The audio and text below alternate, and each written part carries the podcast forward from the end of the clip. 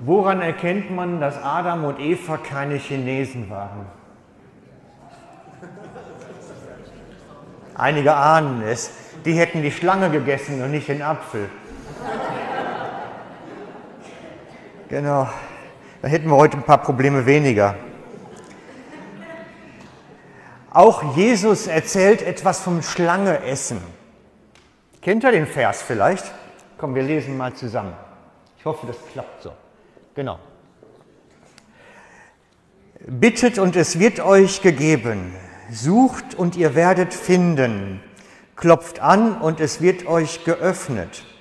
Denn jeder, der bittet, empfängt. Und wer sucht, der findet. Und wer anklopft, dem wird geöffnet.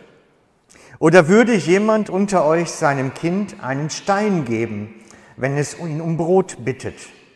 Würde ihn eine Schlange geben, wenn es ihn um einen Fisch bittet.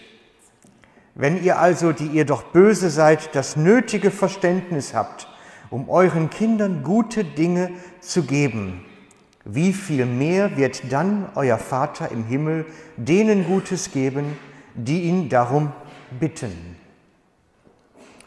Selbst Jesus meinte schon, Schlange wäre eher was Ungewöhnliches und eigentlich auch nicht fein. Also Adi, ich würde den Versuch doch nicht wagen eher. Als Jesus das zu den Menschen seiner Tage sagte, war das revolutionär. Das hat förmlich in den Ohren wehgetan bei einigen. So revolutionär war das. Das ist uns so weit weg eigentlich, weil für uns sind diese Verse eher normal. Aber zu den Tagen, als das gesagt wurde, war das eine Revolution. Jesus nennt Gott Vater und vergleicht ihn sogar damit. Das war neu, absolut neu. Die Menschen ihrer Tage hatten gelehrt bekommen, Gott ist ein rachsüchtiger Herrscher, der unbarmherzig allen hinterhergeht, was nicht läuft, wie es laufen soll.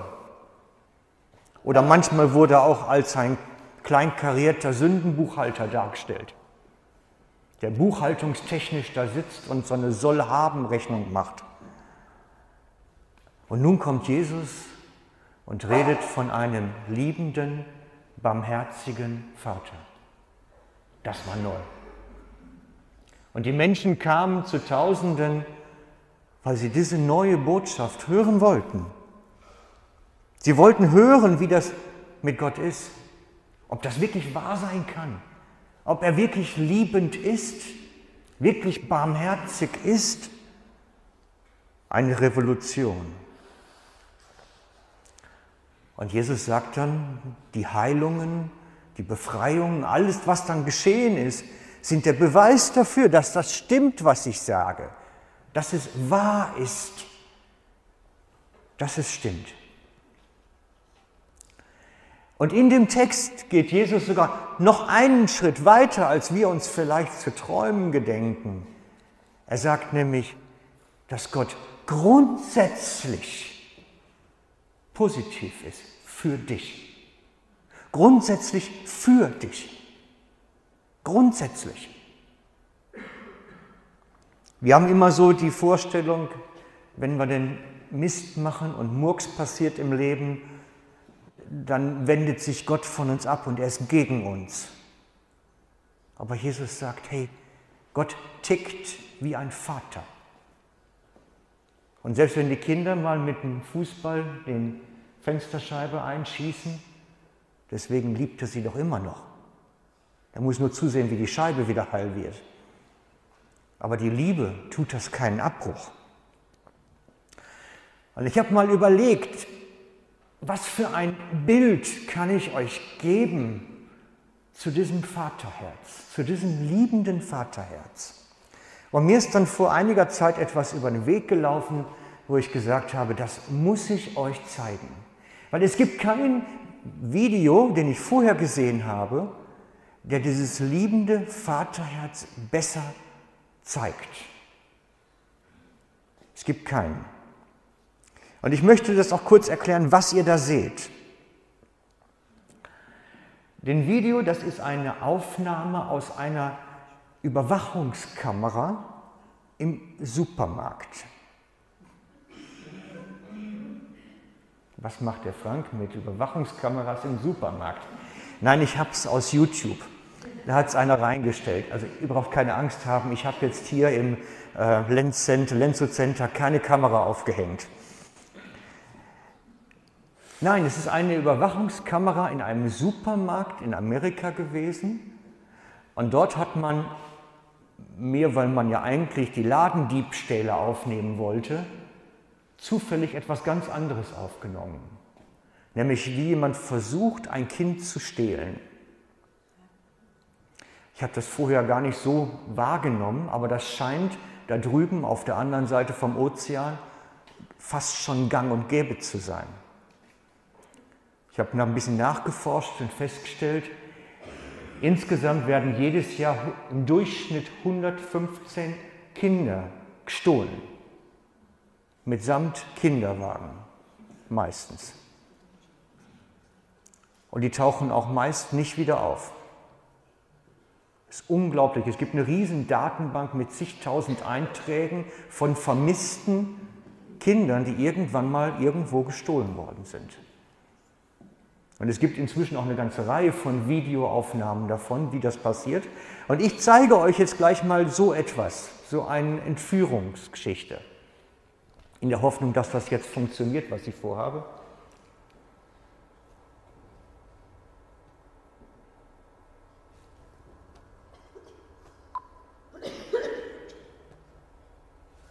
Na?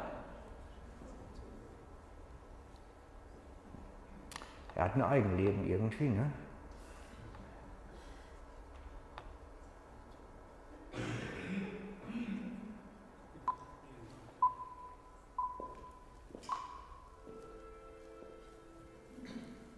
Das ist, das ist der bewusste Mann, der auf der Suche ist jetzt nach einem Kind.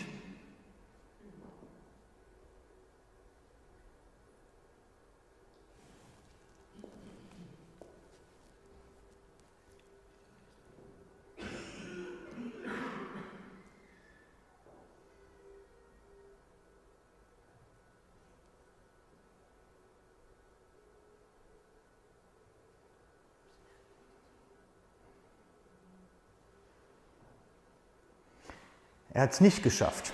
Die Mutter hat sich dran gehängt und nicht losgelassen und sich auf das Kind gestürzt, das das Kind nicht kriegen konnte. Und für mich ist dieser Video so ein Stück weit die Geschichte von Gott mit uns, mit dir. Dass Gott sich so an dich dranhängt und nicht loslässt und dich nicht aufgibt, und dich nicht lässt. Das ist das Bild dafür. Und ich glaube, das ist so die Sichtweise Gottes, die Jesus auch hatte und versucht hat, seinen Menschen in den Tagen beizubringen. Gott hängt sich an dich. Er, er lässt dich nicht los. Er will dich. Er will dein liebender Vater sein. Und er möchte, dass diese Liebe beständig da ist bei dir und nicht aufhören kann. Das ganze Ding ist kein Fake. Das ist ein realer Mitschnitt. Es gibt nachher doch noch alle möglichen anderen Sachen zu. Das ist nicht nachgestellt.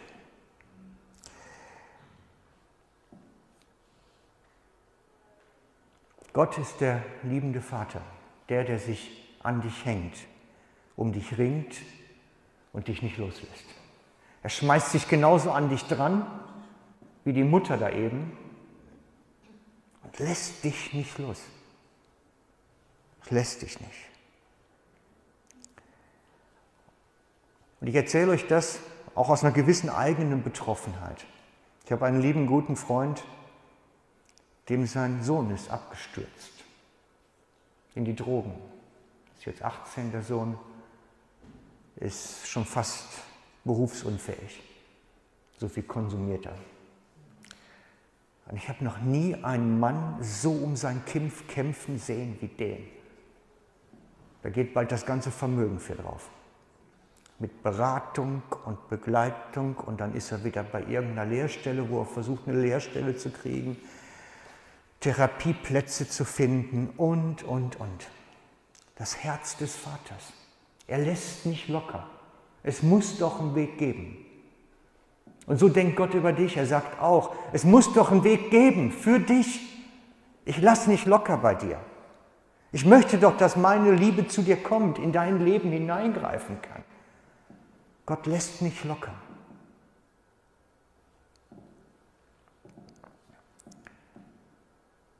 Und dann sagt Jesus, wenn wir doch eigentlich schon gar nicht so tolle Eltern sind, und das hat er gut erkannt, weil keiner von uns ist perfekt, gerade nicht als Eltern.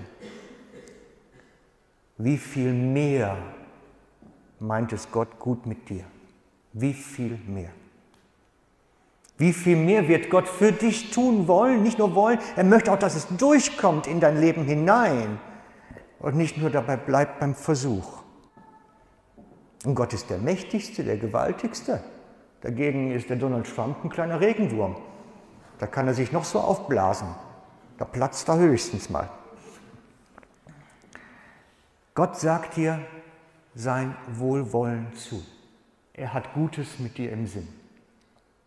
Und er möchte, dass dieses Gute in deinem Leben sichtbar wird. Und jetzt kommen wir zu dem Haken der Geschichte. Keine tolle Geschichte, wo es nicht irgendeinen Haken gibt. Ne? Hab dann schon gefunden, na der Vers ist ja weg. In dem Vers war ein Haken formuliert. Hab dann gefunden. Äh, wo war der Haken bei der Geschichte? Da war einer drin, glaubt's mir. Gott ist für dich immer. Aber er kann nur seinen Segen hindurchdringen lassen zu dir, wenn du ihm vertraust. Da ist die Bedingung. Du musst ihm schon vertrauen. Ohne das geht's nicht. Ohne dieses Vertrauen auf Gott kann sein Segen nicht zu dir durchkommen. Da ist deine Blockade dann dazwischen. Gott möchte, dass du sagst, ich vertraue dir. Dass du diesen Schritt gehst ins Vertrauen hinein und sagst, ich möchte jetzt mit dir gehen. Und dieses Vertrauen, sagt die Bibel, heißt sich leiten lassen. Abraham vertraute Gott und es drückte sich dann aus, indem er einen Umzug machte. Jetzt mal ganz ehrlich, das war, war das jetzt eine tolle Leistung? Das Besondere an dem Umzug war, der hat seinen Umzugs-LKW gepackt, alles eingeladen Sack und Pack, Frau und Kinder und Esel und alles. Losgefahren und wusste nicht wohin. Hast du schon mal einen Umzug gemacht, ohne vorher zu wissen, wo du nachher rauskommst? Würde keiner von uns machen. Abraham hat das gemacht. Weil Gott gesagt hat, geh, hat er seinen LKW gepackt, alles rein, ist losgefahren. Naja, ein bisschen salopp, das war ja schon ein bisschen länger her. Das hat Gott ihm zum Vertrauensvater von allen gemacht. Er ist der Vater aller Vertrauenden, weil er sich bewegt hat, ohne zu wissen, wo er hinkommt. Wird kein Mensch von uns machen mehr heute. Ne? Aber das meint die Schrift mit Vertrauen, dass Gott etwas sagt und wir den Schritt gehen, ohne zu wissen, was dann passiert. Wir wissen nicht die Ergebnisse. Wir sind Schweizer, naja, ich weniger, aber ihr mehr. Ihr hört es ja an der Stimme. Aber auch wir Deutschen, wir wollen ja wissen, was am Ende bei rauskommt. Wenn ich Geld investiere, will ich wissen, dass ich einen Ertrag habe. Wenn ich ein Medikament nehme, will ich vorher wissen, dass ich nachher keine Kopfschmerzen mehr habe. Wir wollen wissen, was bei rauskommt, wenn wir was tun, nicht einfach so machen. Nein, wir sollen lernen zu machen, weil Gott sagt, ohne zu wissen, was dann rauskommt. Und das kann schon mal ein bisschen kurios werden dann. Das kann schon kurios werden. Die Bibel drückt das aus.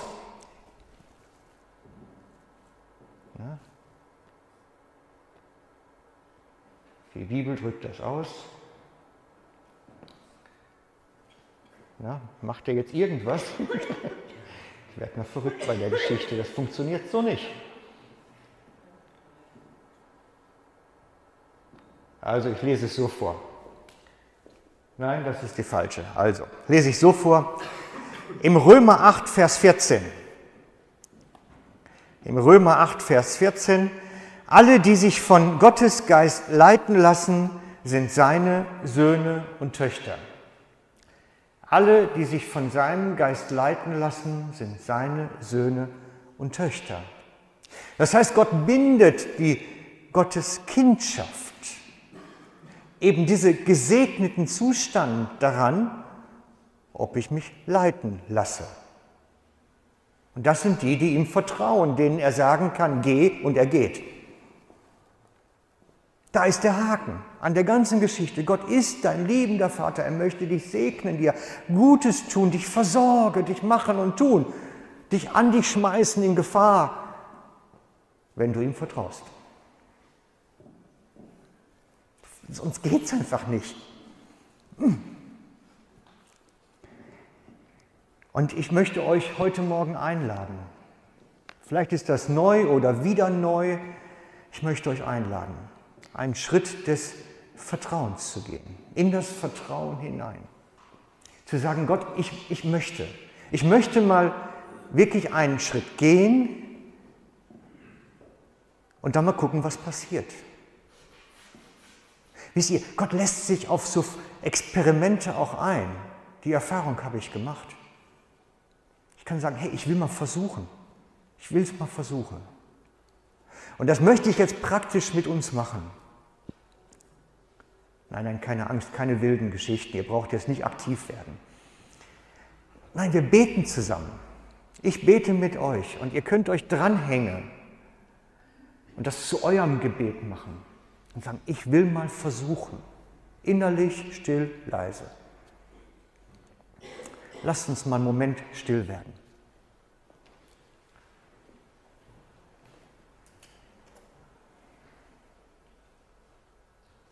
Vater, und es ist so gut zu wissen, dass du es gut meinst mit uns. Dass du nicht gegen uns bist, sondern für uns. Dass du für mich bist.